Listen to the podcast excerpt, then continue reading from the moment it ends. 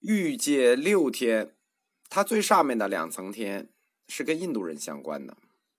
第五层叫化自在天，这层天在佛教哲学上是非常有争议的，是非常非常有争议的。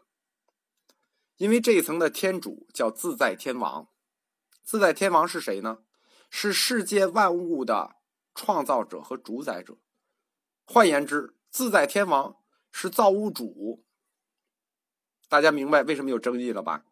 因为佛教是否认创世神的，否认世界主宰者这个概念，但是自在天王他就是这个概念，为什么呢？因为印度教创世神叫湿婆，湿婆的另一个名字就叫大自在天，这不是自我打脸吗？不是，这是一种妥协。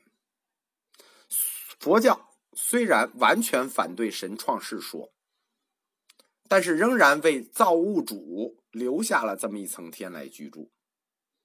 就是因为佛教必须向当时的婆罗门教和当时的印度社会去妥协。这其实很好理解，我们只要用大佛学史观来理解一下就懂了。你在中国。创立一个学说，你完全跟儒家反着来行吗？你大部分反着可以，但多少你总得妥协一点吧，对吧？比如孝顺父母，如果你这基础点你都不妥协，你根本就生存不下去。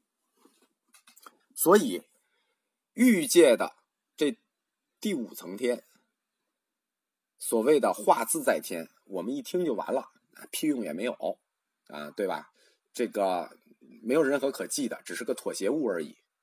那么，这个造物主上面还有天吗？欲界六天，它是第五层，对，它上面还有天。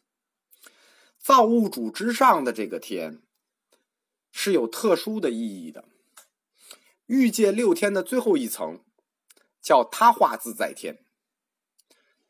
住在最高的天是什么神呢？抱歉，他不是神。他住着一个魔王，这个魔王叫做波旬，是佛经里经常提到的魔波旬。魔波旬他是佛的对立面，就相当于基督教里的撒旦，只不过基督教里的撒旦在地狱里，而佛教的撒旦在天空中，而且还是在最高一级的天空中。魔波旬他没有别的事儿干。他就相当于，呃，那个电影里的小黄人什么意思？他唯一要干的事儿就是破坏你的修行，破坏你成佛。在你修行和成佛的路上，他就各种破坏。作为魔的天，比作为佛的天还高一个等级，其实高两等啊。而且，魔它还是天的一种。它不是魔，它是天的一种，只不过这个天叫魔天，是在欲界的最顶端，天的最上层。大家理解一下，这是什么意思？佛教世界设计出这样的世界构造是什么意思？这就是我们说的，读经也好，读书也好，要读背后的意思。这背后的意思是什么呢？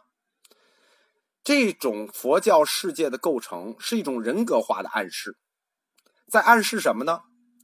暗示人的欲望的最顶端是魔，人性的终极是魔。你看，魔在最高一层，人性，它就是修行到了佛，就是你到了兜率天，还有更深层、更高层，比兜率天更深、更高的魔需要克制。这意味着修行的路是不能停止的。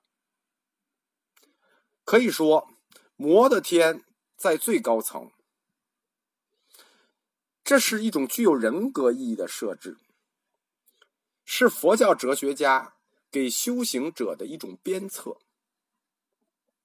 所以我们说啊，佛教的世界构造，每一层都是有每一层的哲学含义的，不是随便构造出来的。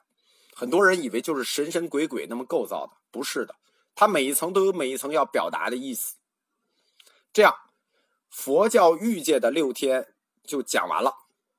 而在这六天的结构里，就这我们这六层天啊，这所有的结构里，它里头有各种有情，从底层的四大天王到第四天，到兜率天的菩萨，到最高天的魔，这六天里的所有有情，就是所谓的天道，就是六道中的第二个天道。天空是有敌人的。敌人不在地狱里啊！大家以为天空的敌人就在地狱，不是的，天空的敌人在大海里。天的敌人叫飞天，不知道飞天是什么吧？它的音译就叫阿修罗，阿修罗就是天的敌人。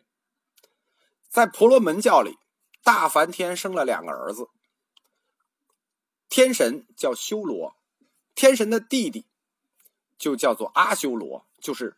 哥哥的敌人，他们是兄弟俩。前一阵儿有一个电影叫《修罗道场》，其实他们搞错了，他们其实想表达的是阿修罗道场，但是因为少一个字好听，可是他们不了解啊，阿修罗道场和修罗道场少一个字是好听了，但意思是反的。修罗是神，阿修罗是神的敌人。阿修罗他也是神，但是他是生活在大海深处的神。阿修罗生活的环境呢，其实跟天是一样的，天分层，海也分层，它是完全的倒映。它的自然景象、宫殿，包括生活各种娱乐，跟诸天一致，就是享受是一样的。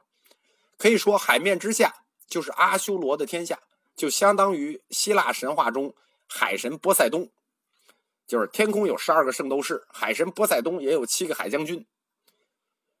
这帮阿修罗呢，非常的有进取心。就是虽然他们的生活享受跟天空完全一致啊，但水下的生活不能满足他们。他们的所有目的只有一个，就是不要在海里，要上升为天，去夺取地势天的王位。理由呢？他的理由其实不是很站得住脚啊。他的理由是说，觉得帝释天就是他们的哥哥们，凭什么踩在他们头上？这踩在他们头上就不行。所以阿修罗和帝释天的战争。时不时的就会爆发，而且永无休止啊！但是不幸的是，阿修罗每一次都输，因为阿修罗的身边有叛徒。下一章我们就讲阿修罗身边的叛徒。